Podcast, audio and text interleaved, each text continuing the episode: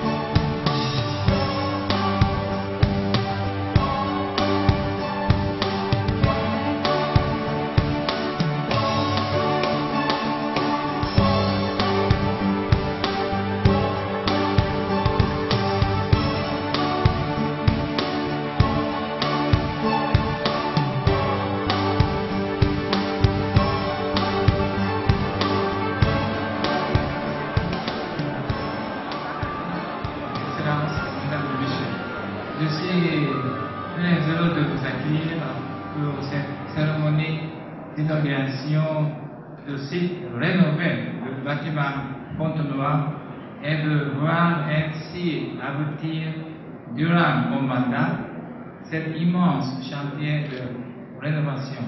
Ces travaux comprenaient la rénovation des façades en verre, la remise à neuf des réseaux techniques, électricité, téléphone, informatique et plomberie, et l'installation de la climatisation.